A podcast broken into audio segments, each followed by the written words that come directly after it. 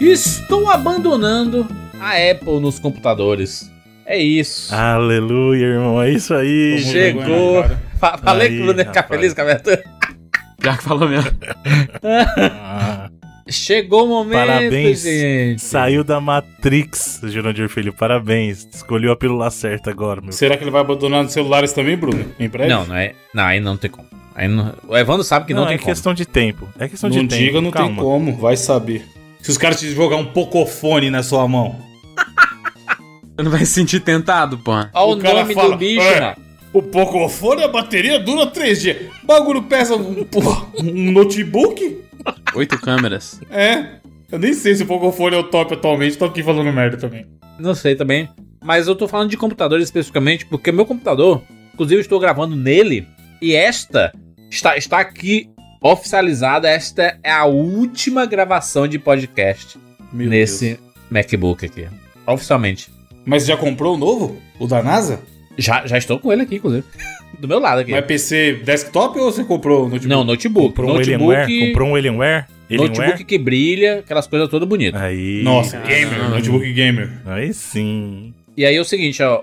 Qual o problema de- desse meu Mac aqui? É um Mac que já tem 8 anos. Nunca foi feito upgrade, nem dá pra fazer upgrade nele tudo. Durou muito tempo. É realmente os produtos da Apple duram muito É o quê? tempo, assim. MacBook Pro? MacBook Pro. 3 ou 16 polegadas? 13 polegadas. Mid 2013. Vamos ver a cotação atual. Qual a configuração dele? Ele é mid 2013, 8 GB de RAM, ah, dual core. Eu não, não, não sei, eu não sei. Eu teria que olhar, deixa eu olhar aqui. Não, vê o basicão. O basicão.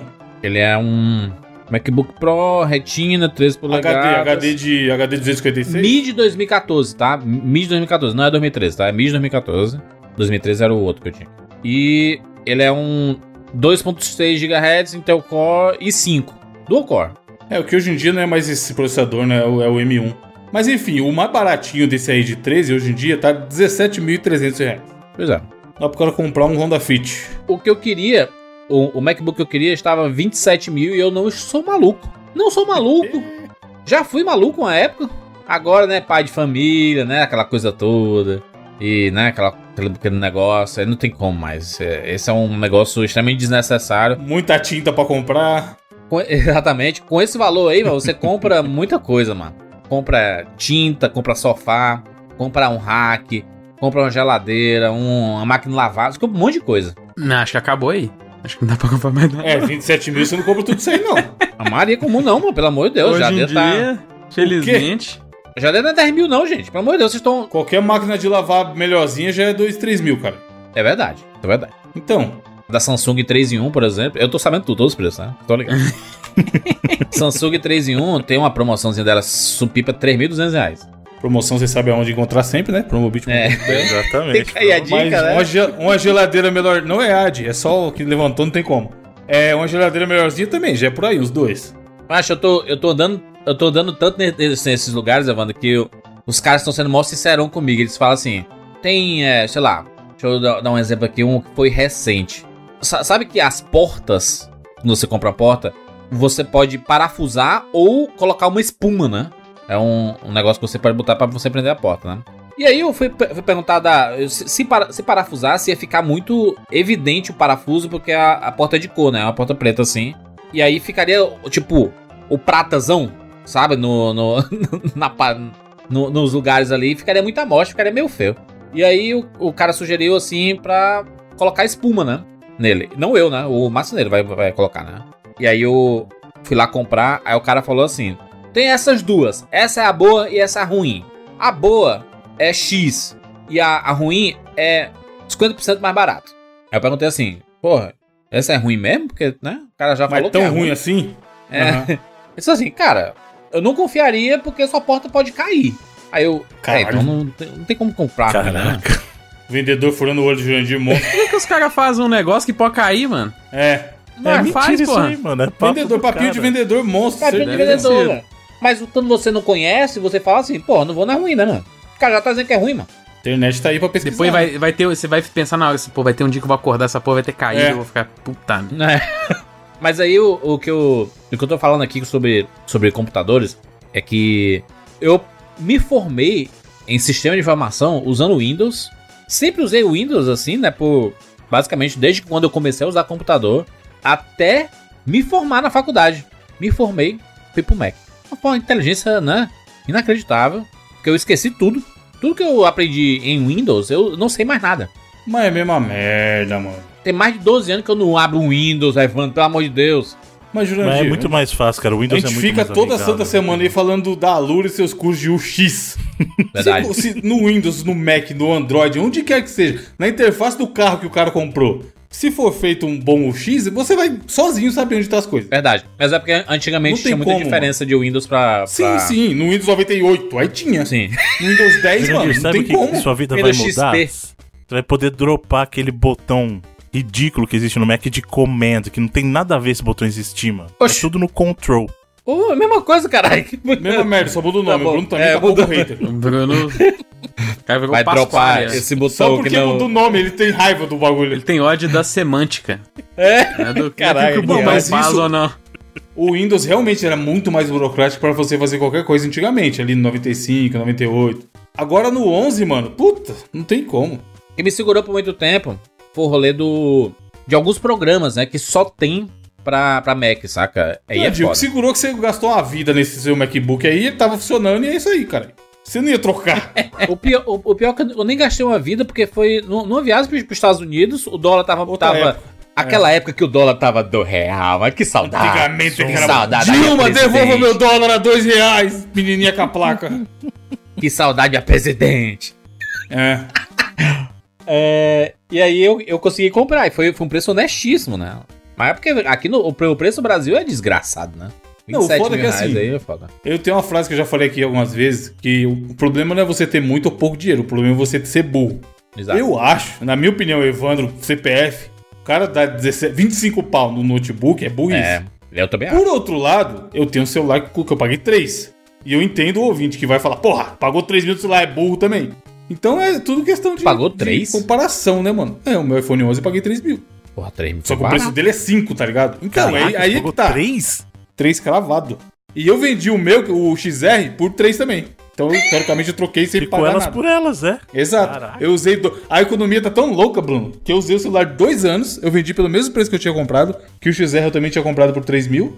E aí eu fui e comprei esse 11 com cupom e o caralho, cashback, ppp. No final saiu por 3 mil também. Só por isso que eu tenho. Eu sei que, eu, eu sei que o errado sou eu de ter iPhone. Mas eu só tenho por isso. Porque o valor de revenda dele é bizarro, Tu é sabe? errado por quê, mano? Agora. Tu trabalhou, não- tu tens Mas grana. não vale a. Mano. Não, não, eu tenho, mas graças a Deus. Mas não justifica custar o que custa, Jandir. Certo, mas, tu- mas, tu, mas tu vai pro Android? Tu usou o Android por muito tempo. Porque eu já tenho. Daqui dois anos eu vou vender esse 11 e vou pegar o 12, sei lá. Mas tu vai pegar um Se eu não Android, tivesse não? nenhum, eu não compraria. Não. Se eu não tivesse nenhum celular, eu não compraria um iPhone. Entendi. Hoje. É que eu já tenho um iPhone há bastante tempo.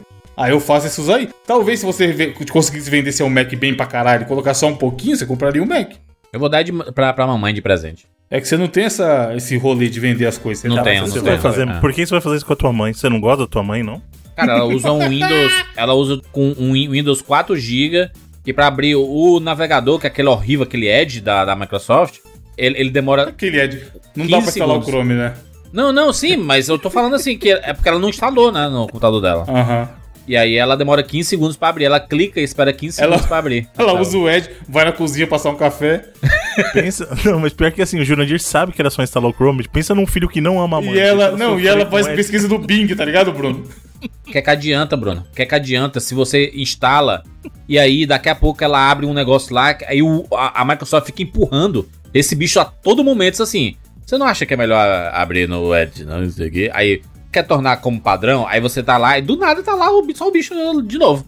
Você desinstala e ele volta. Que é uma praga, né? E, e aí, assim, o que eu, o que eu posso dizer aqui, minha- minhas despedidas, né? O Steve Jobs, é que foi muito bom. Foi muito bom esse período, tá? Eu amo a interface, amo tudo nele aqui, mas é impraticável financeiramente e se você consegue comprar e consegue usar até hoje, parabéns. Você provavelmente tem uma grana muito boa guardada aí, porque o Windows aqui é muito foda. O computador, mano, computador novo aqui, instalei um monte de coisa, mano. Macho, um clique. Às vezes, antes de apertar o botão, ele já abriu o programa. Leitura de mente instalado. Mas é muito É rápido. bizarro, mano. né? Quando você. é, Eu não é consigo você nem- instala- Eu pensava que nem existia isso, mano. Todo, todo programa abre que nem um bloco de nota, né, Juninho? Você clica e ele abre. caralho. Você tá usando. É, é absurdo Tem isso, não carregamento. existe, cara. É. Você vai abrir o Photoshop. Foda-se, é como se estivesse abrindo um bloco de nota. A calculadora, tudo abre igual a calculadora. O problema desses computadores hoje em dia, na verdade, é que não só eles fazem tudo sozinho, mas às vezes eles fazem até o que você não quer também, né? É. Tem que ficar esperto, e às vezes bota uns programas que você não tá nem aí, você não tá afim. Tem que ficar, tem que ficar com isso aí também. Tem, tem que ficar, que ficar No ligado Windows aí. tem muita coisa que é inútil e que eles saem desembolando e botando e ativando e botando notificação e coisa É, um- é tipo. uma, é uma coisa que eu vou ter que me acostumar novamente é com antivírus, por exemplo, né? É no Mac você não usa, né? O seu Mac tá safe lá. Tá suave. Mas você tem o quê? 80 anos? É, não- Antivírus é foda. Nem meu pai não meteu antivírus no notebook dele, caralho. Nunca deu nada. Sabe que, sei lá, hoje em dia eu não tenho mais, mas eu Então, uma também... Avast existe aí. É porque eu, é, É. mano, eu, tô, eu, tô, eu tô com a cabeça de, de 12 anos atrás, mano. eu Sim, penso mas, que é mano, isso aí, mano. Você- eu- eu espero eu que você saiba usar a internet com a sua idade, com a sua experiência. Você não vai. É, pensando nisso, eu não, eu não ando no- nos mesmos lugares da internet que É. eu andava quando eu era mais novo, tá ligado? Pra Como é correr, aqueles pegar antigos, vírus aquele. O AVG, o AVG, é, AVG Free, que fica falando, tá ligado? Os pop-up do. McAfee, assim.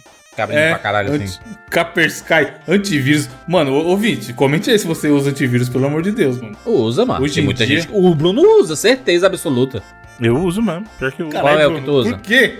Eu, eu uso por uma, por uma coisa, Qual é o verdade, Bem específica. É assim, ó. Po- Sites Uma pornôs. vez. Não, não, É. não. É uma vez, faz muito tempo isso, faz muito tempo. Acho que faz quase uns 10 anos já. Meu computador, a gente meio que, que compartilhava em casa e tal. E aí, meu computador pegou um vírus e eu pagava, olha só, eu pagava o McAfee na época. Clássico. E ele não achou de jeito nenhum, nenhum, o vírus. Não achava. Aí eu peguei o AVG, olha só, eu peguei o AVG Clássico também. De graça. de graça, fui lá, rodei uma vez, ele pegou e resolveu o problema pra mim. Naquele dia eu falei assim, AVG, Virou fã. você terá Criou uma dívida eterna com o senhor Exatamente, AVG. falei assim, AVG, você terá o meu dinheiro pelo enquanto eu viver, você terá o meu dinheiro. E desde então, eu fecho aquele plano de, ah, de renovação a cada três anos e dane-se, deixa lá no meu cartão de crédito e vai embora. Ele presta, ele, Bruno? Cara, nunca mais tive problema. Entendi. Pode, ele pode estar até dia- desligado, eu nem Você sei. usa o quê? O YouTube vai pegar vírus, caralho. Isso é isso, como é que eu vou pegar vírus do Twitter? Netflix, é. Tá ligado? Pois é. Do Cara, o Gmail. computador pra Como é que eu vou gravar, pegar? vem e-mail e. Os vídeos de hoje em dia, Evandro, são os cookies, né? Que você É, entra é. nos sites e todos querem que. que... Não tem o que fazer, porque é, é a GLPD. Nem o saudoso assistir TV online eu uso mais pra ver o jogo de futebol, a gente dá outro jeito. É, então. Antigamente a gente tava muito mais suscetível a. Esse negócio do. Do cookie é LGPD, gente. Todo site tem que pedir autorização Tô de ligado. novo e tal. Mas o. Antigamente era loucura, a gente ficava baixando coisa pirata pra caralho. É, mas é, um é isso, é isso e aquele enviar notificações, né? Que sempre bota, permitir ou É, bloquear. e a safadeza foi. É, o, o certo é, você nem. Isso aí nem tá habilitado. Isso aí não aparecer pra você nunca. Em nenhum site. É, eu fiz isso no meu. É porque tem alguns sites que são bons você aparecer, né? Ah, eu evito. Porque se o cara clicar e não vê, fudeu. Aí, aí, aí é vírus de navegador, né? Não é nem vírus que vai zoar o seu Verdade. PC e tudo mais. E acho que vírus de navegador, o antivírus não vai pegar, ou pega, Bruno? Pega, pega, pega sim, pega sim, Esses vírus sim. de navegador, o antivírus consegue pegar? Pega, Porque pega. não é um Pega, arquivo. pega, pega, pega, pega, pega. Não tem antivírus, não, Evandro? Evandro, É, roxeira Não tem há muito tempo. Mano, não tem há muito tempo. Não é papo. Há muito tempo não tem antivírus. Antivírus é a camisinha da Porque internet. tem o Windows mano. Defender. O Windows Defender, mano. O Windows Defender, às vezes dá uns avisos aqui. Quando eu baixo um torrentezinho, aí ele vem, ó, coisa ruim aí.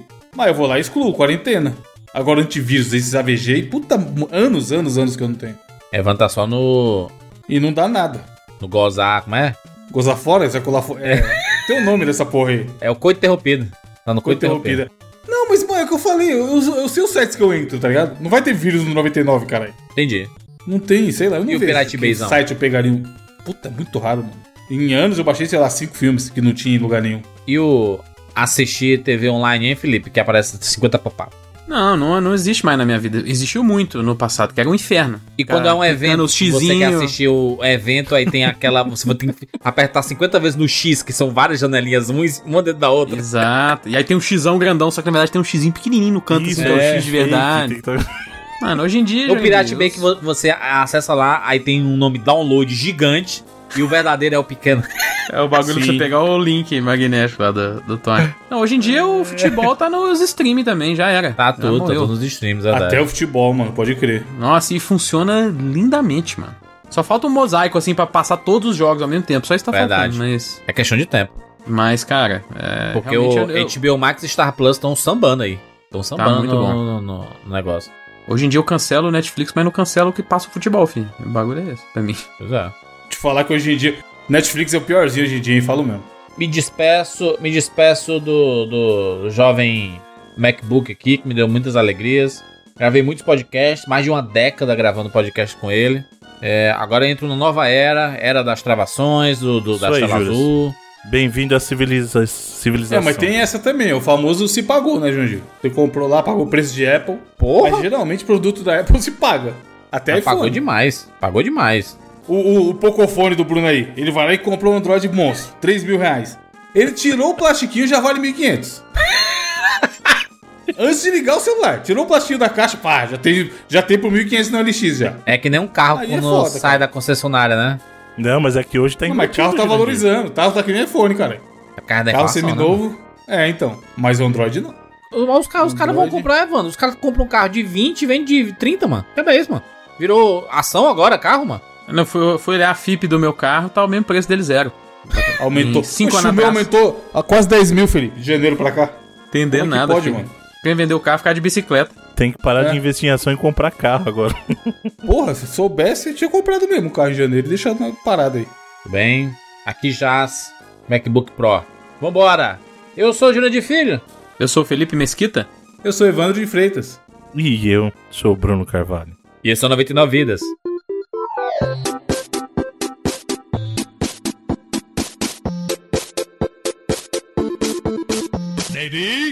Pula, pula, pula, pula, pula. Atira na cabeça. Atira, atira, atira, atira! Atira! Atira! Põe na. Tô com fome. Ah, já zerei esse trem. Tá mentindo um pouco, safado. Gol, animal. Vai morrer! Ah, morreu. Relaxa, a gente tem 99 vidas.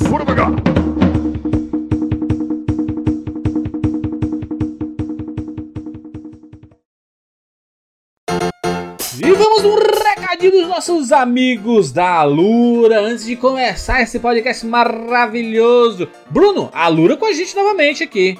Pois é, Jurandir Filho, é a Lura, que é a maior escola online de tecnologia do Brasil, onde você pode aprender muito sobre tecnologia, marketing digital, nos cursos que são maravilhosos e todos acessados apenas com uma assinaturinha. Bom demais, bom demais. Já tem mais de 1.300 cursos. Se você acessar por alura.com.br barra promoção barra 99 vidas, você ganha 100 reais de desconto na sua assinatura e você pode ter acesso a todos os cursos. Sabe quando você acessa a Alura e tem um curso que você acha interessante? Fala assim, hum, acho que, eu- que vale a pena assinar. Cara, você vai ter acesso a ele e a 1.299 cursos. Na verdade é muito mais do que isso, né? Porque já passou de 1.300 Exato. E sabe o que é mais legal, Jurandir? Pessoas reais estão compartilhando seus depoimentos lá com a galera da Alura e mostrando o impacto que esses cursos têm na vida deles. Aí. Por exemplo, a Letícia. Letícia. Não tem essa música? Letícia. É, se tem provavelmente nome de mulher, tem. tem... tem... Não tem uma música do E ela falou- Motoboy? Bota, bota aí, ô, ô, Edu. Letícia, eu só saio do bar com você ou com a polícia. Letícia, Letícia, pra onde você vai com aquele mototaxista? Bom demais. Mas e no caso da Letícia, Jurandir? Ela Ah. queria, como muita gente hoje, tentar mudar de profissão no mercado de trabalho e ela fez um curso de Data Science na Alura que ajudou ela a atingir esse objetivo, cara. Olha aí, mano. Como muita gente hoje em dia tá assim, pô, será que é a hora de fazer a transição? A Alura pode te ajudar. Num dos cursos você vai se encontrar e vai ali achar as ferramentas para mudar seu futuro. Né? A Alura tem, tem esse poder, né? Bom demais. Ou até mesmo tem um outro depoimento muito interessante do René, que olha só, não tinha nenhum, ele não tinha trabalhado na área de tecnologia ainda, e depois de fazer o curso de front-end lá da Alura, ele conseguiu o primeiro emprego, jura? Que maneiro, mano. Caraca. A Alura ajudando a movimentar a economia do país aí, hein? Pô, você faz um curso lá, você aprende, você está preparado para o mercado e, cara, é, é- é a forma. A gente está numa época em que precisamos nos melhorar como profissional. E como é que a gente melhora? Fazendo cursos, né? Estudando, né? Estu- Nunca pare de estudar. Independente do local, nunca deixe de estudar. Por isso que é muito importante você ir atrás aqui da Alura, alura.com.br barra promoção barra 99 vidas, ou link aqui na postagem. Você sabia que você pode assinar o 99 Vidas e receber edições bônus exclusivas? Cara, essa palavra exclusiva ela pode não soar tão forte assim, mas gente, só os assinantes escutam os podcasts bônus. Demais, hein? É isso aí, Juras. E o Sparkle é a plataforma onde todos os nossos ouvintes podem se tornar assinantes e fazer parte da nossa comunidade lá. Como você falou, recebendo um podcast bônus semanal. Então toda semana, se você for assinante, você vai ter dois 99 vezes pra ouvir. Olha aí que bonito, né? Você acessa aí 99vidas.com.br barra assine. E aí você vai ver lá como é fácil, porque primeiro mês é de graça. E aí você vê assim, ah, primeiro mês é de graça, mas depois vai cobrar e tudo. Cara, se você não quiser, você simplesmente cancela. E escuta, escuta todos os bônus. Faz isso, olha o truque do Juras aqui, ó. Você assina, né? Faz seu cadastro, é de graça. Você escuta todos os bônus. E se você achar assim, cara, tô sem grana esse mês e tudo mais, cancela. Vai maratonar mais de 160 bônus em um mês. É um desafio pra galera aí. É um desafio, é um desafio. Mas aí, né, se você, se você continuar, nós vamos ficar muito felizes, porque você vai estar ajudando o 99 Vidas a continuar, né, seus trabalhos aqui todos os anos. Que eu ia falar todos os meses, mas a gente já tá aqui há muitos anos. a gente já pode falar anos aqui. Aliás, década, né? Já passamos de década aqui. E mais, né? Você pode também participar do nosso grupo lá no Telegram. Tem postagens no Sparkle exclusivo e dentro do Telegram. Você assinou, você entra nesse, nessa comunidade no Sparkle e aí lá tem um linkzinho para você acessar direto o nosso grupo no Telegram. E aí você tem interação direta conosco e com os demais ouvintes da família 99 Vidas.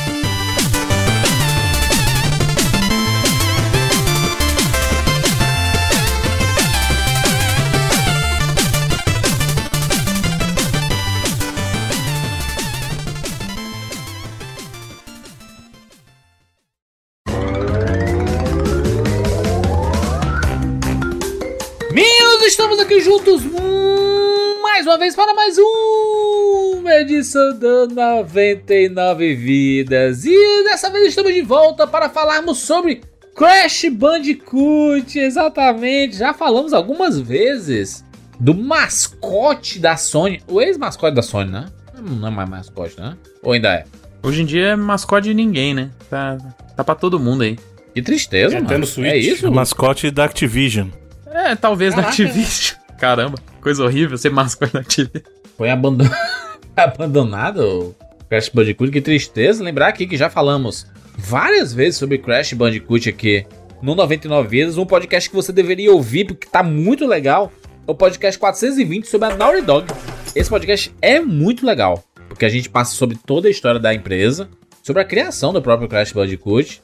Tem um, um programa também muito bom que a gente fez lá atrás, em 2012. Quase 10 anos atrás sobre Crash 1, 2, 3 e o Team Racing. Né? Foi meio exagero né, a gente falar isso, né? Todo, todos esses jogos em, em um. Antigamente um era outra vida mesmo, né, mano? O podcast 242 é muito legal pra você ouvir, porque é o, sobre o crash da indústria. Não tem nada a ver com isso. É, e tem o podcast 442 sobre Crash Bandicoot 4. Nós jogamos e analisamos este jogo que é o revival da franquia Crash Bandicoot. E aqui, nós estamos aqui juntos para falarmos sobre os 25 anos do primeiro Crash.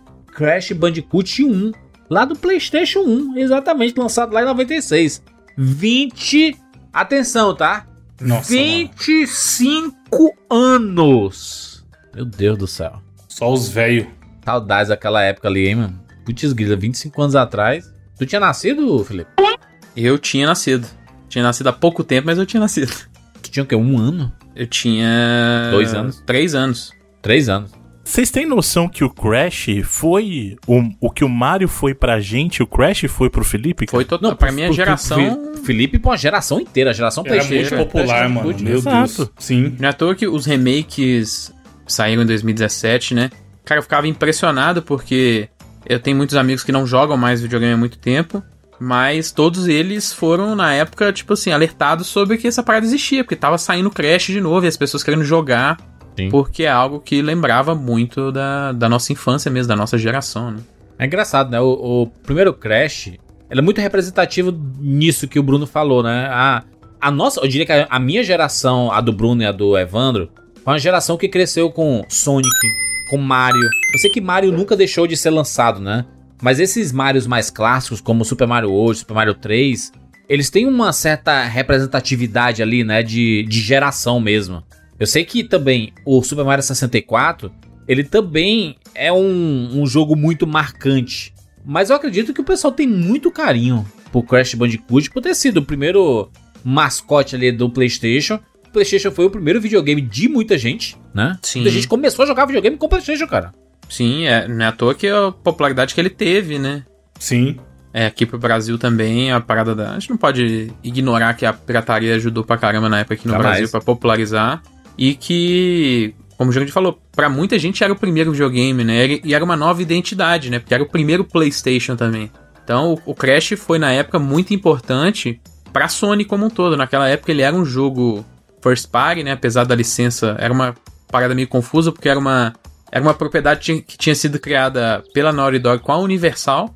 A Universal que já tinham trabalhado, na verdade, eles já tinham contatos desde o Way of the War, que foi o, jogo deles de antes, que era basicamente um Só pra deixar claro, a Universal Studios, não é Universal. É. né? Universal daqui. O Bispo Macedo. Caraca. Imagina. Mas eles tinham esse acordo, eles tinham feito esse Way of the War, que é o jogo de luta. Imagina o, o Você não jogo da Universal. Não pode zoar, não pode zoar! Respeitamos todas as religiões. Não, não tô não desrespeitando a religião, não. Ele tá zoando o bispo. Não, é, só né, uma imitaçãozinha aí. Então pediu 10%, nada demais. Até porque a gente falou de assinatura 99 e nada é do que nada mais que pedir um 10% também, né? Exatamente. Ou não? Não, a gente tá oferecendo uma coisa em troca. Eles oferecem o quê? Ah, o terreno no céu. Eles são dono do céu agora? Eu não sei, eu já não sei. São representante agora do- de, de, de Deus? né? Filial. Tem várias filial da Universal, né, mano? É, vai, você. Vai vir, vai vir o ouvinte, vai Segue vir o bonde. É, pra caralho. Enfim, é, eles criaram é, essa propriedade, na verdade, com o intuito de ser algo que pudesse ser transmídia, inclusive, fazer desenhos, fazer licenciamento. E na época, a Universal e Naughty Dog estavam procurando um parceiro e calhou de ser a Sony. A Sony gostou muito e falou: beleza, vamos trabalhar junto. Então, basicamente, a Universal licenciava a propriedade para a Sony e a Sony trabalhava junto com a Naughty Dog, né? Financiando e publicando os jogos. E basicamente, quando eles foram criar, Crash era realmente impulsionado muito por Mario e principalmente Sonic. E, na verdade, Sonic e, e também o, do- até o Donkey Kong, né? Também o Country foi uma, uma grande inspiração. Tanto que no, no começo o codinome do jogo era o Sonic as Game. Tanto de. na, na expressão do inglês que é um jogo tipo Sonic, mas também porque a perspectiva era de trás, então você enxergava a bunda do personagem mesmo. É, e outra, né? O Crash tem um tênis, né? Igual o Sonic ali tinha um tênisão. É, ele era mais maneiro, descoladão, descolado, né? É isso que eu ia falar. Não, não é nem só a aparência, né? O estilo de- do personagem, também. exato, a atitude do personagem é muito mais ligado porque era o Sonic do que porque é o Mario, por exemplo. É, no primeiro ele tinha uma namorada lá, que era pra ser todo Sim. descolado também. E assim, é uma época que o PlayStation 1 nem tinha sido anunciado direito. E foi quando a Sony viu o jogo pela primeira vez. É, na verdade, a Naughty Dog viu o PlayStation 1 pela primeira vez na CS, que era- ainda não existia 3 naquela época. E foi daí que eles começaram a trabalhar junto.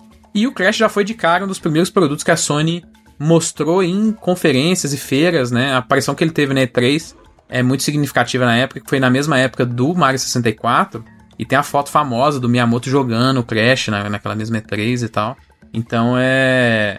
De cara foi um produto que a Sony se alinhou muito, né? Porque, olha, a gente tem esse produto que ele é parecido com esses produtos que vocês já, já viram aí, Mario, Sonic, mas a gente tá trazendo ele para de fato ser um sucesso. né? Ela não tava necessariamente buscando um mascote naquela época, mas ele, algo de forma natural, ele virou um mascote, né? Ele é um bicho estranho também, né? Esse negócio, de- ele é um marsupial. Cara, se não fosse Crash, eu nunca saberia que bicho é esse, mano. É que na real o marsupial que é. marsupial é a categoria É o de tipo. animais, né? É. Ele é um bandicoot mesmo, que é o, o animal australiano. Piorou. né? Acho que é australiano. Porque marsupial até canguru é marsupial, né? Eu acho. Exato. Não sou nenhum biólogo aí, não, mas. Não, eu cachorro. Parece um cachorro ele, mano. Cachorro gay, não sou cachorro, não. Não, o, o Bandicoot ele é meio um rato orelhudinho. assim, Cachorro é tipo, parece Scooby-Doo. um- É óbvio. Ah, né? falando nisso, eu fui. Porra, eu tava num, eu tava num shopping ontem, tinha uma exposição do amendoim, que eu sei que o João é fã. Aí tinha umas curiosidades lá sobre o Snoopy, e aí a curiosidade falava que o Snoopy é o cachorro da cultura pop mais popular do mundo. Olha aí. Eu achei estranho. Não, mas faz sentido. Poderia né, ser cara? qual? Porque- Mas acho que E os da Disney, não é mais popular que ele, não? Que cachorro da Disney? Pateta, Pluto Pluto, e o Pateta? derivados. É. É porque não continuou, né, mano? O Scooby-Doo teve muita coisa, né, mano? Não, não é Scooby-Doo, é o Scooby-Doo não, velho, Snoopy. o Snoopy. Ele tá falando do Snoopy. Ah, tá falando do Snoopy. Tá que é o É? Scooby-Doo, tá falando. Não, o Snoopy, o cachorrinho branco. Mas tá errado isso aí, mano. Que Eu que- achei que tem o estranho. Scooby-Doo, Falei, mano? tão, tão valorizando o pá. Exato. Falei, o Scooby-Doo agora joga vôlei? Pô, o Scooby-Doo com certeza não é, pô. O Scooby-Doo, Felipe. Ah, Não, cadê não o é não, filme? mano. É, cadê o live action do. Snoopy? Não existe. Tem sim. Não, live action não, mas tem vários filmes, pô. Só tem o Snoop Dogg. Porra, o live action do Scooby-Doo é foda que o Scooby-Doo não é live action, né? Ele é o único personagem que não é. Mas ele, tá, mas ele é Scooby-Doo, você entendeu, cara? Sai daqui, Monark. Mas você acabou de falar, ô Evandro, será que o pessoal não pesquisa o Snoopy por causa do Snoop Dogg? Aí já pensou que é isso? E aí cai nele mesmo e desiste de procurar o rap É. e vai comprar a Exato. camisa Boneco do, cachorro. Do cachorro.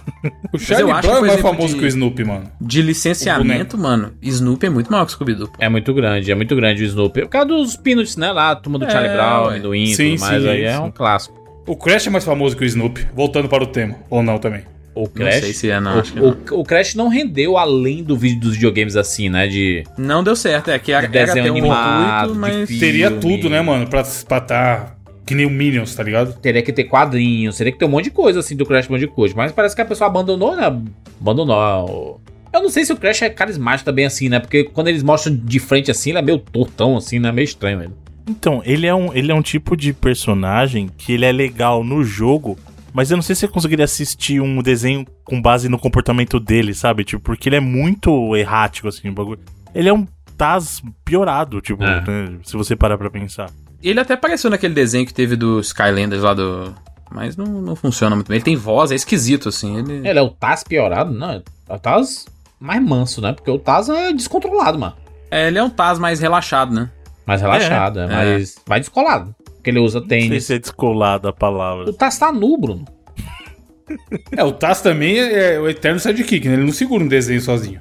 Ele até Tinha, teve. Ah, Até teve, Tinha. né? Não tinha, mas era chato. Ficar rodando só e fazendo Tazis. É. É, já muito o certo. jeito que ele fala é bizarro, imagina. O Baby Taz é bonitinho, mano. O Baby Taz é da hora. É bonito, né? Mas o, o Crash, mas ele veio com a responsabilidade de ser. Né? Eu acho, acho que eles. Será que eles esperavam que ia ser esse sucesso? Que o Crash Bandicoot ia Não. ser o, Acho que do o grande que foi, mascote não. do PlayStation 1? Até porque ele fez Não. sucesso até em mercados que eles não tinham expectativa, que era no Japão, por exemplo. É, o personagem em si, na época, fez muito sucesso no Japão.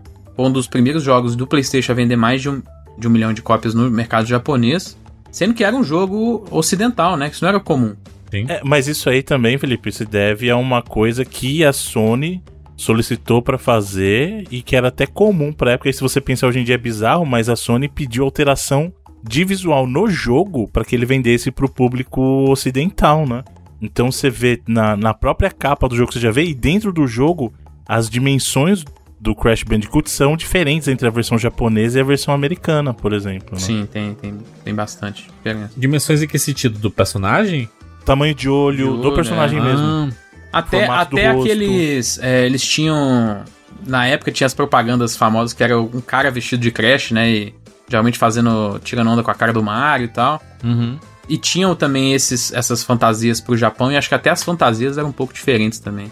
A dancinha que ele fazia é um bagulho que ficou sucesso pra caramba na época no Japão, assim. Tinha as propagandas de lá, eram geralmente o Crash dançando com um tanto de criança, fazendo a mesma dancinha igual ele, assim, coisa do tipo, sabe?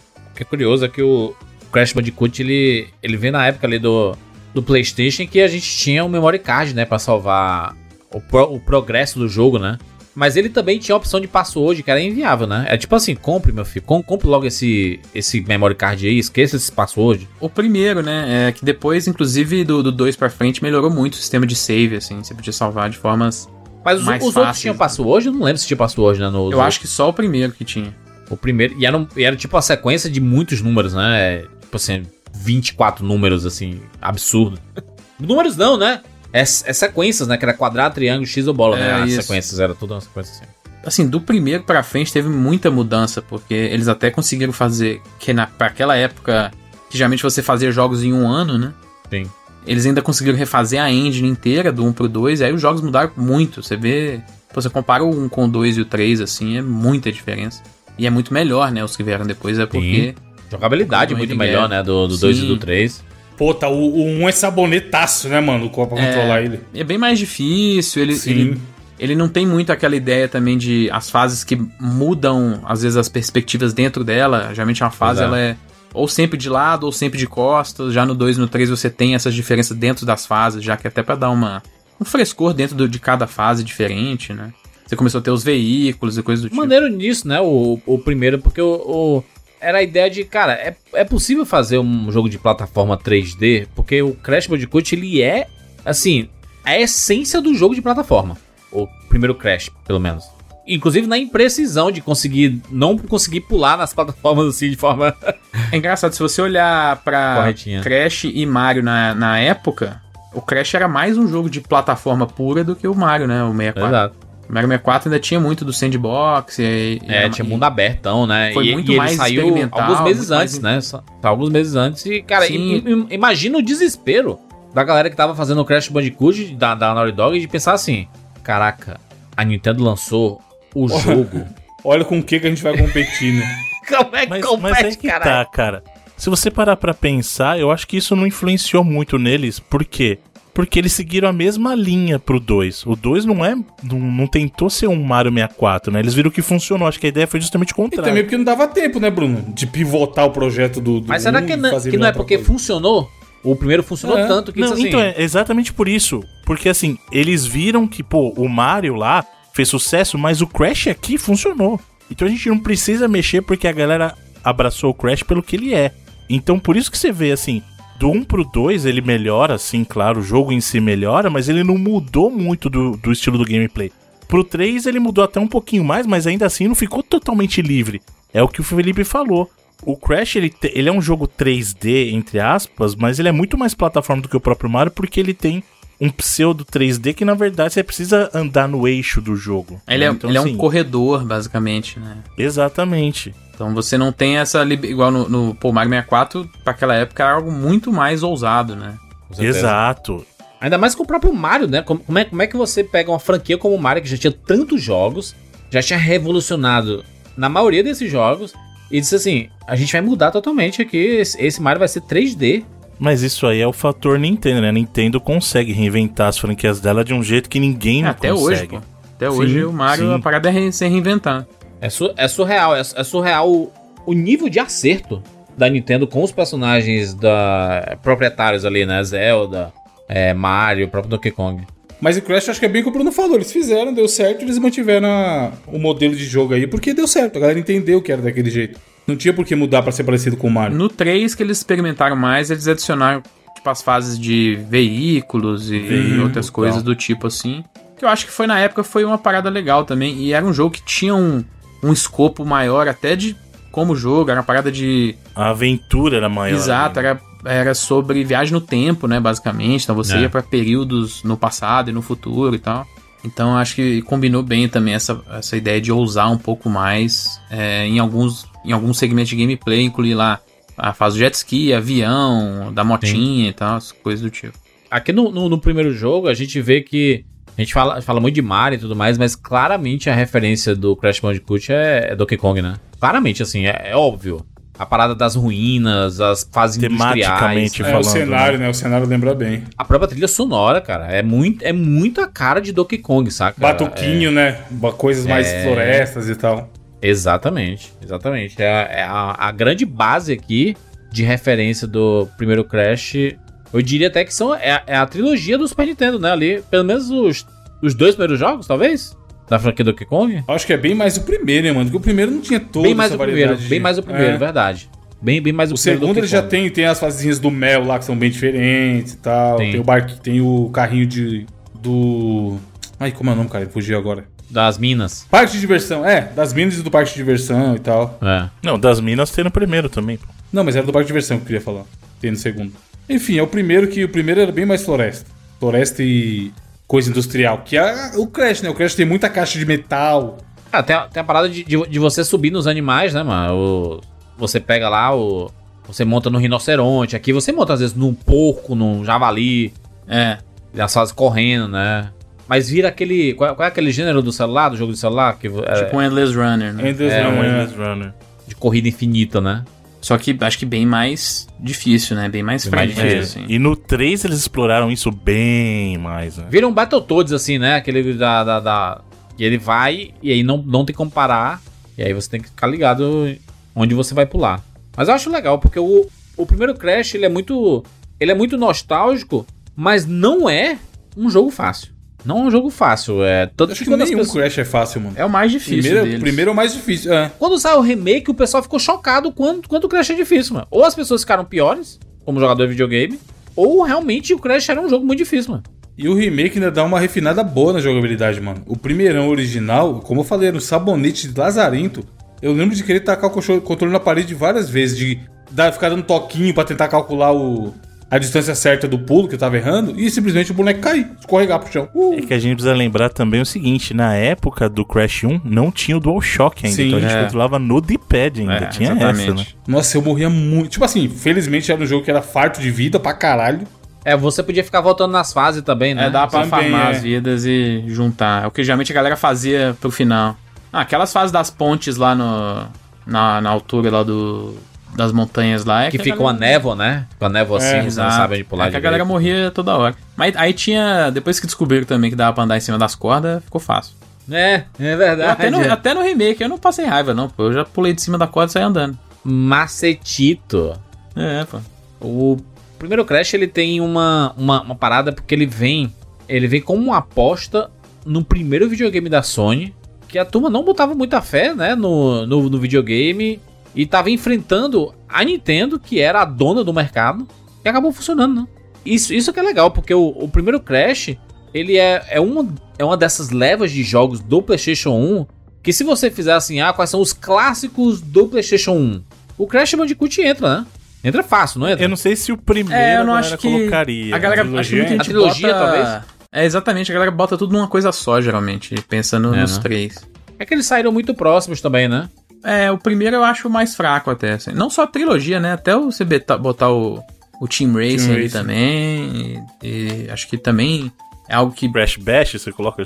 Não, Team Race é fudido, Felipe. Cala sua boca. Não. Cala sua boca falar de Team Race. O Team Racing é, é ótimo, sim. Ele é muito bom. É um dos melhores jogos de kart. A gente, a gente votou lá na, na nossa live um dia. É o melhor Melhor Mario, Mario, Kart. Kart. de todos. É o Crash Team Racing. Inclusive melhor que o próprio Mario Kart. Exato, porra. Exato, o melhor Mario Kart é Crash Team. Exagero, cara. E são os quatro jogos da Naughty Dog, né? É, na história da franquia, aí são os, quatro únicos que ela, que ela fez. A Sony em si ainda publicou mais um, que foi o Bash, mas ele já não era Não, aí já é é, da Naughty Dog. O Bash é até legal também no Play 1 ainda. É legalzinho, é party game, né, mano? Party game é isso aí. Cara, os minigames deles são muito bons. Mas a sequência, mano, olha a sequência. Foi 96 o Crash 1, 97 o Crash 2 e 98 o Crash 3. E 99 o Team Race.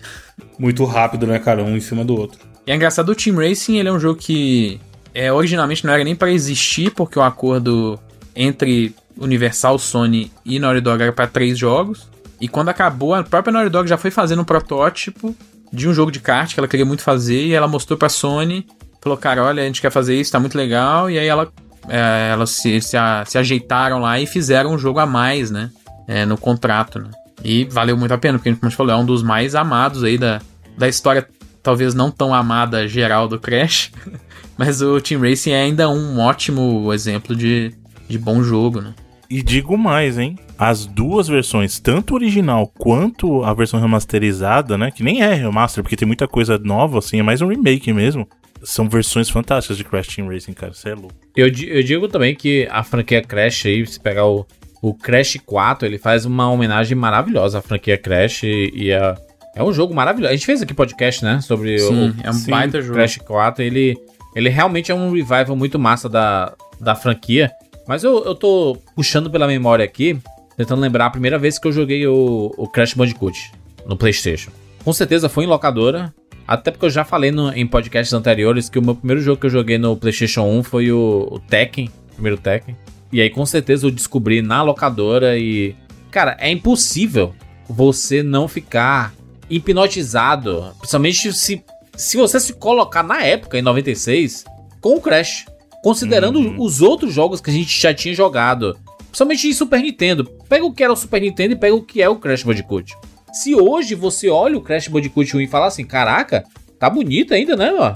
Sobrevive ao tempo. Imagina Não, vendo não, isso não tá 96. exagerando. Cara, Não, sobrevive. mano. Eu acho que o 2 e o 3 sobrevivem melhor, mas o 1 ainda tá, sobrevive.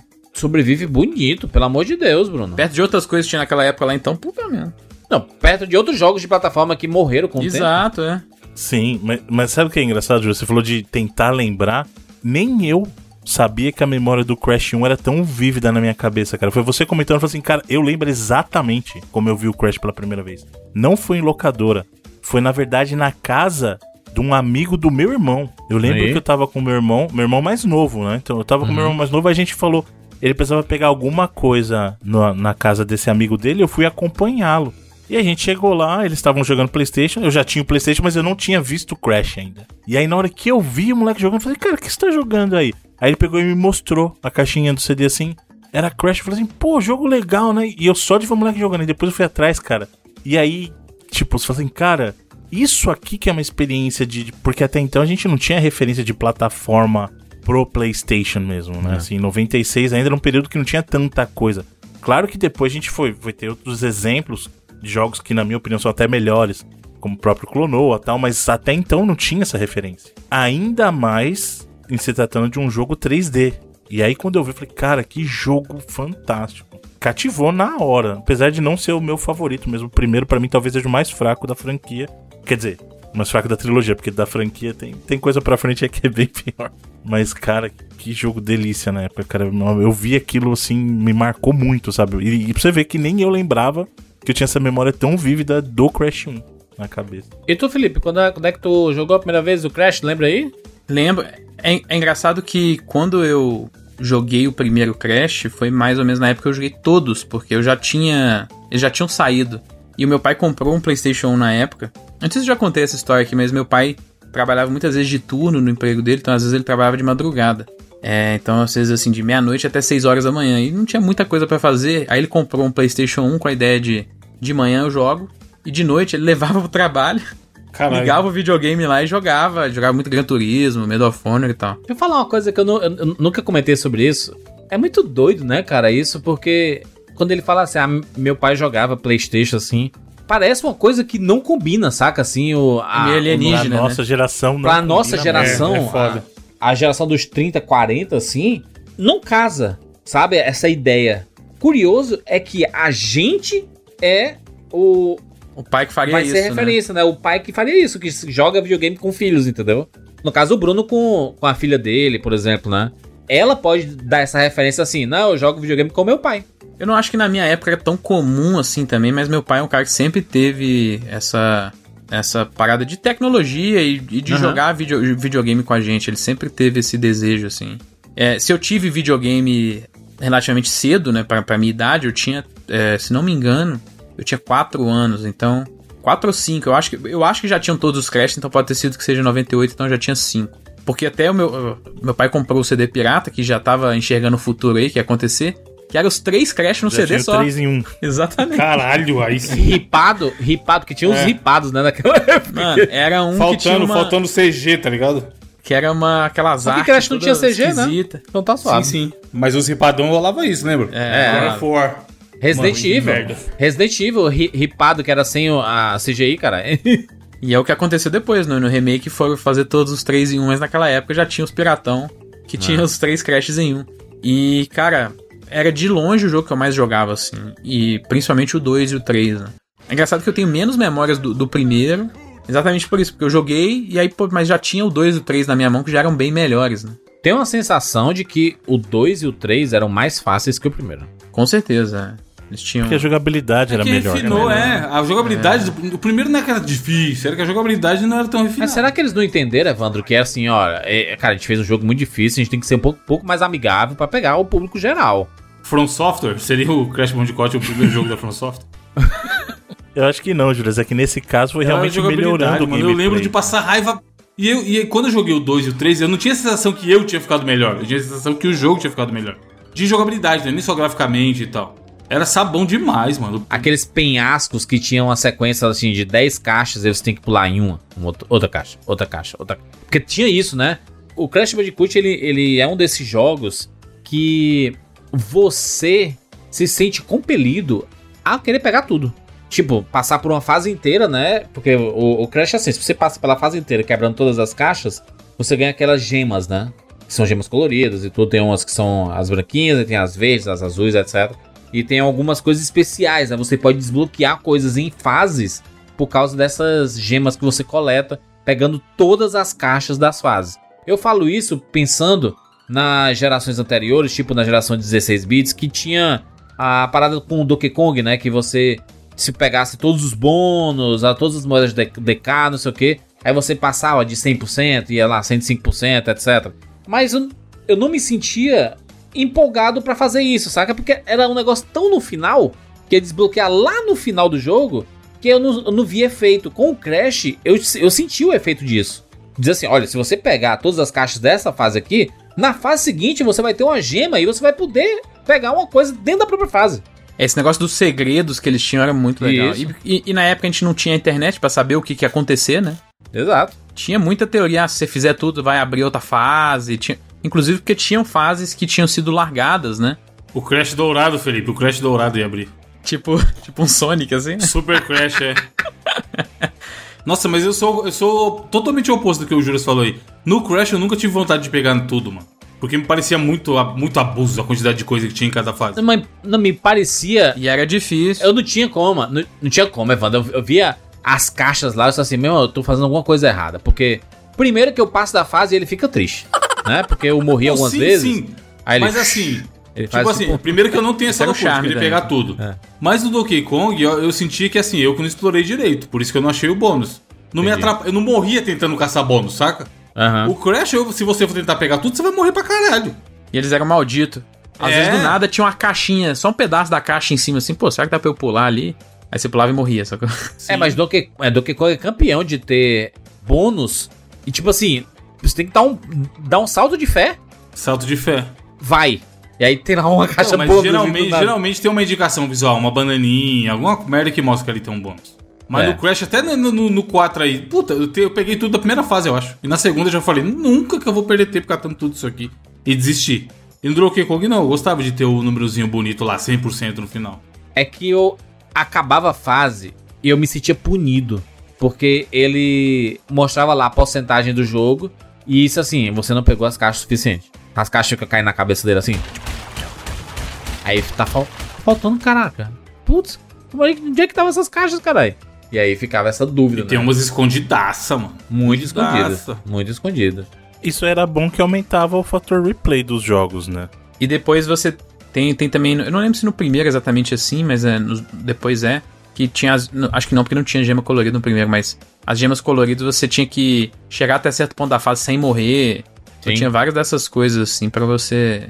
Vários desses segredos, né? Eram, porra, eu lembro muito. E, e também pra você abrir fases a mais no 2 e no 3 tinha isso Tinha também. que ter. Cara, quando eu abri pela primeira vez o andar de ah, um andar a mais no 2 e o andar de baixo no 3, era como se eu tivesse descoberto um negócio absurdo, né? Porque, de É. novo, a gente não tinha como saber que isso Só existia ou tu, não. só tu fez isso no mundo, né? Tipo assim, né? É, eu lembro que ficava eu e minha prima que a gente jogava muito. Caraca!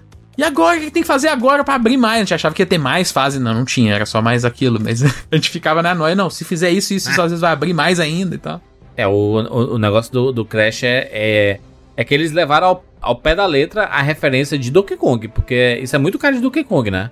Essas paradas de abrir e você conseguir desbloquear coisas, assim. Eu acho que o, o primeiro Crash, ele, ele, ele foi um jogo bem ousado, eu diria. Considerando todas as... Foi um jogo que fez um movimento ousado, Ju. Fez um movimento ousado. Eu acho que ousado é um bom nome, até pelo jeito que ele. Acabei que de ver tra- aqui, ó. Acabei de ver aqui como, como é. Você passa da fase e aí, sem morrer nenhuma vida, é quando chega no. Você entra lá naquele portalzinho e aí, e aí, mostra assim: Você esqueceu 15 caixas. Aí cai as 15 caixas na, na Na cabeça, dele. cabeça, é. Aí você, puta merda, mano, eu tô jogando errado isso aqui, né? Eu acho, eu acho que ousado é uma boa forma de escrever, porque até a forma com que o marketing dele foi feito foi ousada, né? De bater de frente com a Nintendo na época, Sim. de chamar o Mario de encanador bigodudo e tal, desse tipo de coisa. É, o Crash tinha esse espírito que o PlayStation em si tinha como plataforma, né? Era Verdade. o novato, que era ousado, que era uma plataforma muito mais aberta do que as outras eram, então chamavam mais developers pra dentro, usava CD, era muito barata, né? O PlayStation 1 no começo era, era um console muito barato, isso era um, um chamariz, né? Ele tinha a ideia de tocar também CDs, então ele era um, um videogame que tinha mais funcionalidades e tal. Acho que ousado é um- uma forma que dava pra descrever o PlayStation e também casava com o próprio Crash, né? Acho que não é à toa que eles tiveram um casamento muito bom dentro do PlayStation, que foi muito beneficiante. Foi muito beneficial pra ambos eles, né? É, e, e tem, tem também o fato de que depois que saiu o primeiro Crash, ele virou o jogo da memória quando você comprava um jogo da memória entre aspas. tá? Eu fiz- fiz aspas aqui, mas não deu pra. Era o jogo da banca, né? Que você É, que era assim, você compra o, o PlayStation e o Crash junto. já leva o Crash junto. Sim. Que era o jogo, tipo assim, ah, cara, você vai. Né? Você quer jogar algum jogo quando você compra o PlayStation. E aí, se fosse um pouquinho depois, você comprava os três, né? Havia os três jogos do Crash Bandicoot. Pra que melhor introdução, né, cara? Pra que melhor introdução? Jogos de plataforma sempre são bons parceiros de, de videogames, né? Só pegar a franquia Mario, pegar a franquia Sonic. Sempre funcionou, né? É, jogos de plataforma. Porque são jogos, em tese, ma- mais amigáveis. Tudo bem que Crash ele é muito difícil. Eu acho o primeiro Crash muito difícil. Mas criança na época tinha tempo. É, tinha tempo Passava o dia inteiro jogando. mano. É. E tinha mais reflexo que nós, né? Não, acho que era, era é, tinha mais reflexo, mais Do tempo. que hoje em dia, com certeza. Ah, mas eu não acho que é só isso, não, cara. Eu acho que é muito tempo também. É tempo muito, por isso que eu ia falar. Eu comprei o Play 1 e aí eu peguei o Mortal Kombat Trilogy, o King of Fighters 96, junto. Foi os dois jogos que vieram com o meu Play 1. Mano, o que eu joguei do 96, vocês não estão ligados. E era um jogo que ele tinha um load de quase um minuto em toda a luta. Né? Acabava a luta, ia trocar de personagem tinha um load de um minuto. E a minha vida era jogar King of Fighters 96, mano. Num nível que eu cheguei num ponto que eu terminava com qualquer personagem sem perder um round. No, no level mais difícil. É e aí o tempo, Crash eu né? conheci- conheci depois na, no esquema de comprar de baseada. Alguém da vila foi lá e comprou de baseada e apareceu com Crash. E a gente morria jogando também. É, a, o- a pirataria deu um, um help muito massa pro PlayStation, né? Porque. Pra, pra gente aqui, pelo menos, né? Sacolinha preta, porra, sacolinha preta com o A jogo. gente teve a Caralho, oportunidade né? de pegar os jogos, de joguinho lá com a impressão desbotada, mano. Um jogo com a, com a capinha desbotada. Plastiquinho, o jogo vinha do plastiquinho, safado. É. O cara imprimia no baixo, né? Economia de tinta, tons de vermelho, coisa de. Eu, eu tinha, eu tinha. cole- Até falei, né, muitos anos atrás aqui, que eu tinha uma coleção das capinhas. Porque é- era só um, um papel impresso numa caixinha de CD, assim, o papel da frente. E aí eu falei assim: a minha forma de, de guardar os jogos que eu zerei era todo jogo que eu zerar, eu tiro esse papelzinho da frente do- da caixinha de CD. O que não é uma coisa muito inteligente, porque você, né, quando vai guardar os jogos, eles ficam perdidos lá, né? Na prateleira lá. É tudo igual. Mas aí eu, eu, cara, adorava colecionar essas capinhas. Eu tinha vários que nem figurinha, assim, essas capinhas. E aí Cra- Crash Bandicoot com certeza era um deles. E foi um, um jogo muito querido. Eu tenho muita, muita nostalgia com o primeiro Crash.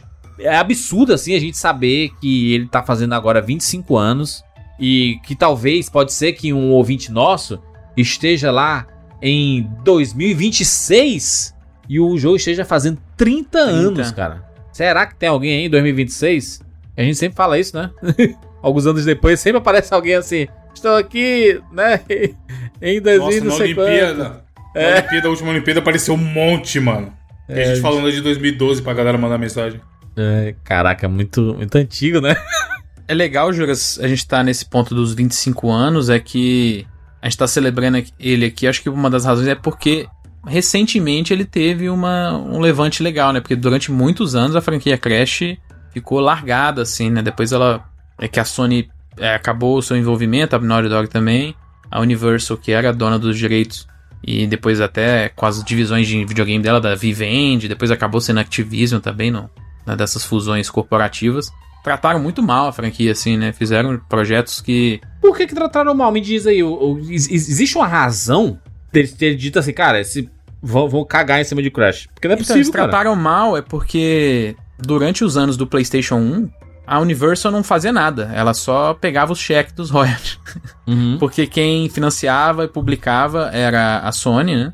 E quem desenvolvia era a Naughty Dog. Então, a, e a relação que existia de desenvolvimento e publicação era toda entre eles ali. A Universal só era detentora da IP e ela recebia a parte dela pela grana, né? Então, Uhum.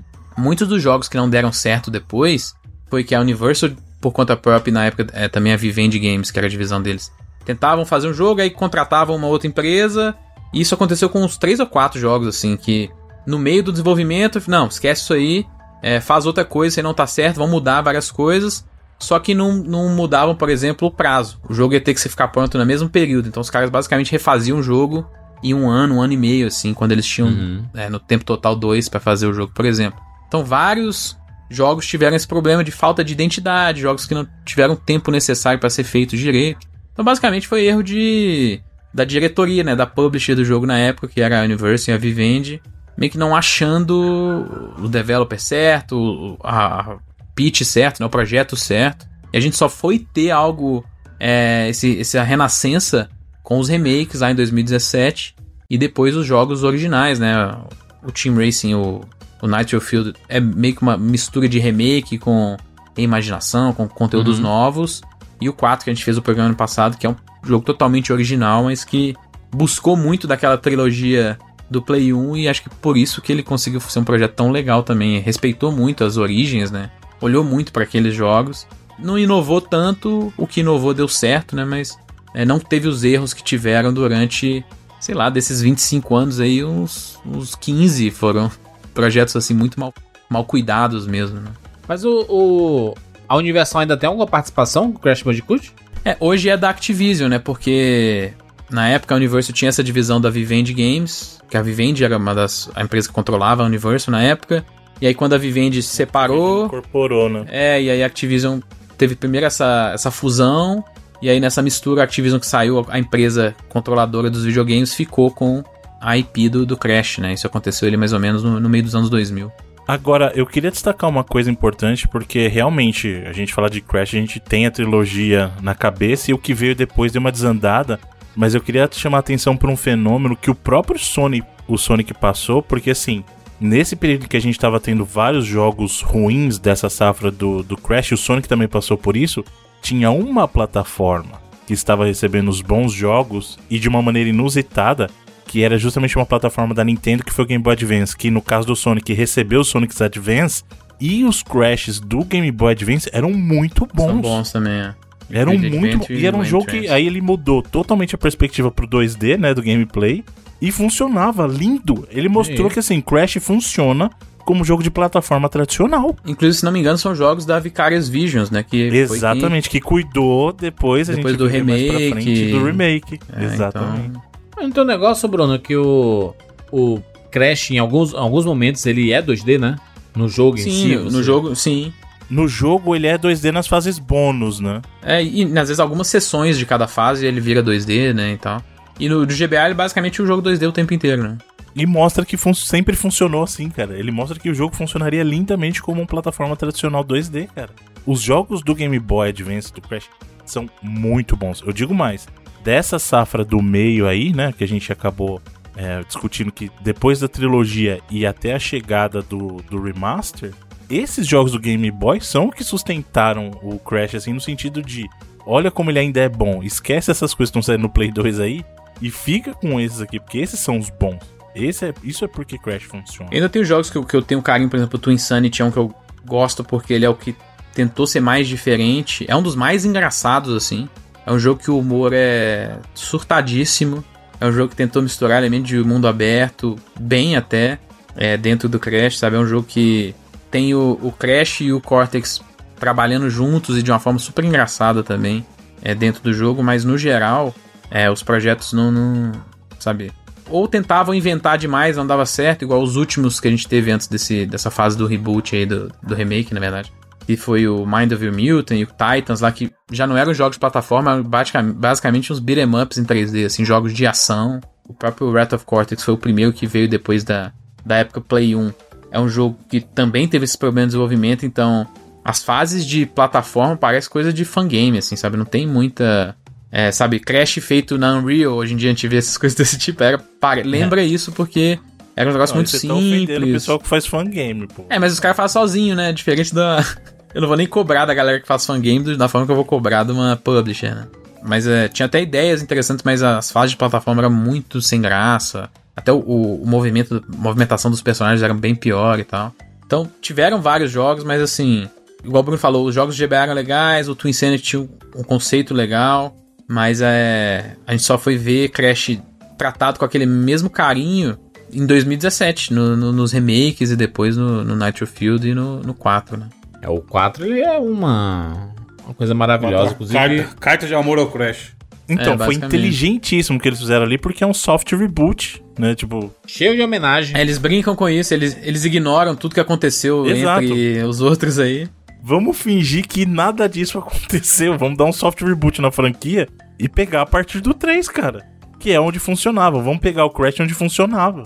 E foi lindo o que eles fizeram, né? Acho que Crash vai ter vida longa agora, depois do, do revival do 4 aí.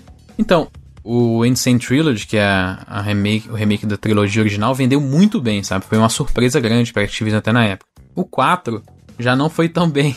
Então, e, e do jeito que a Activision, como conglomerado hoje, né? Activision Blizzard está trabalhando, dá um pouco de receio de que talvez a gente vai ficar sem Crash de novo durante um bom tempo, sabe? Porque são empresas que estão.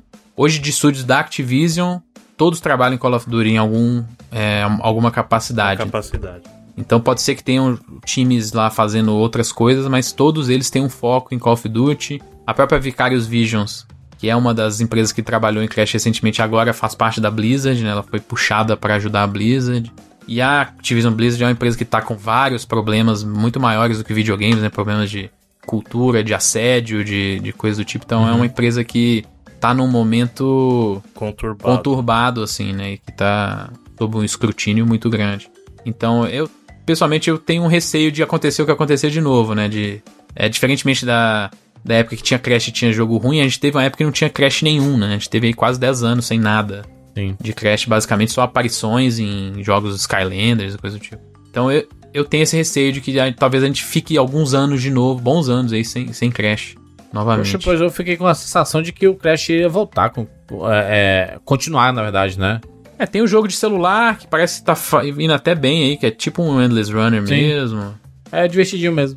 Mas eu, eu, eu tô falando do, do jogo em si, porque assim, a remasterização fazer sucesso pega muita nostalgia, né? As pessoas, caraca, que saudade do Crash. Sim, sim. E ai, pô, é uma homenagem à, à Sony, à PlayStation. Esse público não necessariamente vai jogar o 4, né? Exato. Acho que esse público foi pro Insane Trilogy. Esse público foi o que o Insane Insane Trilogy pegou, né? É isso que a gente viu, basicamente. Eu acho que o momento. Vocês não acham também que o momento da, da indústria, num, esse tipo de jogo não vai ser mais o que, foi, o que já foi Então. antigamente? Você quer saber o meu problema, por exemplo, que eu até falei pra vocês na época do programa, por que, que eu não peguei? Hum.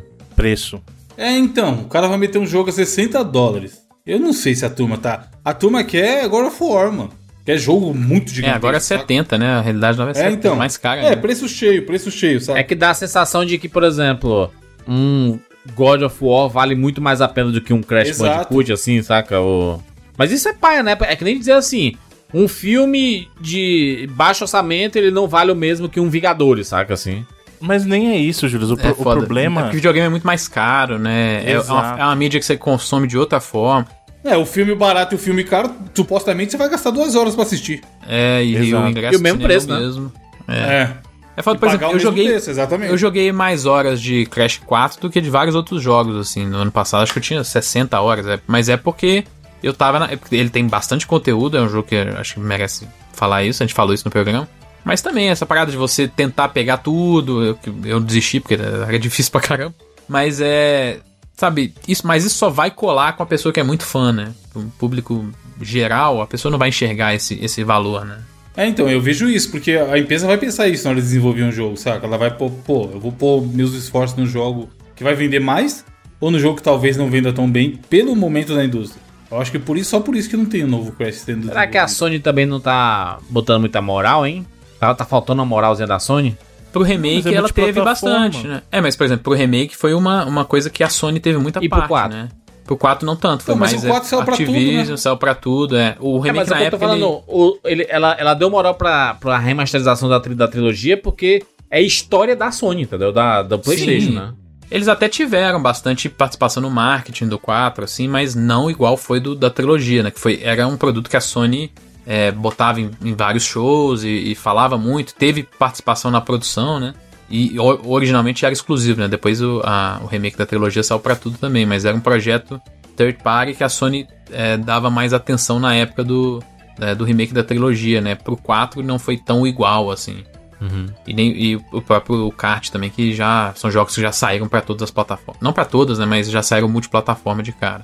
Então acho, que, É, acho que também faltou um pouco da, da Sony ativar mais a nostalgia, talvez. Ou será que tem a parada de que a juventude de hoje não quer mais jogos de plataformas, assim? Eu acho que tem um pouco disso, mano. Quem é, quem é que joga Mario quando lançar um Mario novo? São as crianças Só ou velho, são os Caramba, velhos? muita velho. gente, né? Eu, eu, Não, eu não, acho não, que a tem- maioria é velha. Não, eu a, acho a que- pergunta honesta. Eu acho que a maioria é pergunta velho. Acho que o Mario ainda tem muita criança. Mas eu acho que é tipo criança e velho mesmo. Acho que no- o meio. É. São, são os dois Não tem. públicos. Acho que O Mario tem adolescente tá jogando Fortnite, mano. não tem É, exatamente. E derivados, Free Fire, o caralho. O Crash é a mesma coisa, só que É. ele só não tem o poder que o Mario tem. Ninguém tem, né? Então é até injusto tentar comparar. Aí. Falamos sobre Crash Bandicoot, vamos pra notas? Vamos dar uma notinha aqui. Será que vale dar nota aqui 25 Nota pra anos depois? trilogia? Ah, não, mano. não, pra trilogia não, pro primeiro, né, mano? O primeirão só? Primeiro Nossa, só. cara, não. Que... Aniversário dele, mano. Então Vai não, dar então outros? não. A gente faz um cast de homenagem, chegar na nota a gente vai esculachar. É, vai dar uma. vai- Caraca, mas você, mas você vai dar um. É, é um an- aniversário do Crash 1, vamos dar aqui nota pro Mario Odyssey. Oxi. Não, sei por mas eu acho que não tinha que dar nota. A gente já falou tudo. A gente já falou, inclusive, Entendi. dele. Ele tem a nota dele no Crash 1, 2, 3 lá, não tem? Então deixa É, lá, tá não. lá. Eu, se for pra dar nota, eu dou 99 vidas, tá? Então, um jogo marcante, de coração. Aí que eu faço, pô. Então dá todo mundo 99. Não, mas aí você, você tem coração, cara. Eu tenho coração pra caramba aqui. Tô demais. Crash, saudades. Saudades, jogabilidade ruim. Saudades. O gráfico tá perfeito. Perfeito. Um 99 jogo de vidas 32 bits. Do 1 não tá, mano. Perfeito. Nem- é Tá foda, ok, perfeito, pô. mano. Tá ok. Caraca, o, deixa o, o Bru- bichinho. o Bruno gosta de um jogo de Saturno que você olha hoje em dia e parece jogo. É só ver os, os Virtua Fighter que o Bruno gosta, né? É Bruno fã de Tobal aqueles, aí, aqueles de Mas você nunca Dead me or viu Alive. defender gráfico de, de... Não, Dead or Alive você pode jogar que tá lindo até hoje. Agora, você nunca me viu defender gráfico do Virtua Fighter. Peito da mulher parece um triângulo, você fica falando aí. Caraca, faz tempo que você não viu um Dead or Alive, hein, mano. Os antigos é top? Sim, bota aí Dead or Alive 2, por exemplo, pra você ver como é que tá hoje em dia. De qual Bota aí videogame? agora. Do Dream, pode botar do Dream. Ah, tá explicado. É Saturno, né? Saturno não tem jogo de Saturno? Virtual Fighter.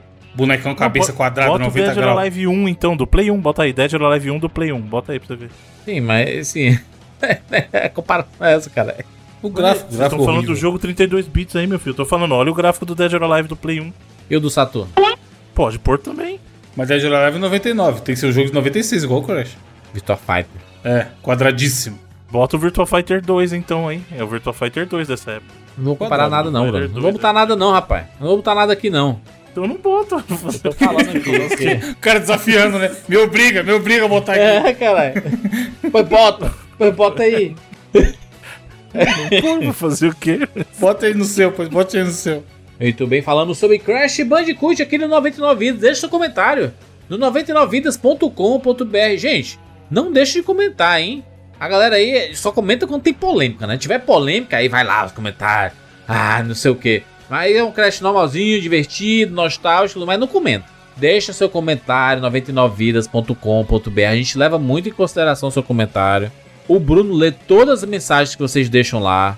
Portanto, deixa aí o, o Bruno nosso ombudsman. Como é?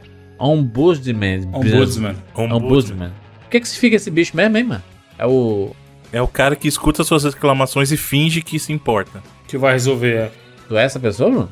Eu não. Entendi. Você nem ouve essa reclamação. Exato. Críticas não me abalam, elogios não me iludem. Sou o que sou e ninguém pode me julgar. Direto do Orkut.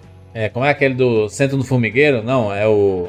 Não, o que você tá falando é o que vem, o que vem de baixo não me atinge, então senta no formigueiro. Exatamente. Caraca, eu fui pro final da, do negócio. Estragou a piada de cara. Já a piada totalmente, né? É, enfim, enfim, falamos sobre Crash Bandicoot. Segue a gente lá, lá no Twitter. Arroba 99vidas. Você tem ainda o Crash clássico? Você tem, Bruno? Crash clássico ainda? Eu tenho só o 2 e o 3 do CD só. Pô, eu podia Tá- achar o CD tá piratão dos explicado. 3 em 1, mas eu acho que não Caraca, o tem. Bruno deu o primeiro, mano. Que porra é essa, Bruno? Caraca, você acha que eu vou comprar Por o- isso que o no começo do original? cast ele falou assim: gente, nós vamos fazer mesmo? Será que É, vale a pena? Não, mas peraí, não tem nada a ver. Tem Você acha que eu vou certeza? gastar o dinheiro de comprar uma mídia original do Crash 1 se eu não gosto dele?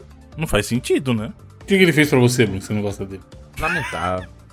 lamentável, lamentável. É isso, nos encontramos na próxima semana. Tchau.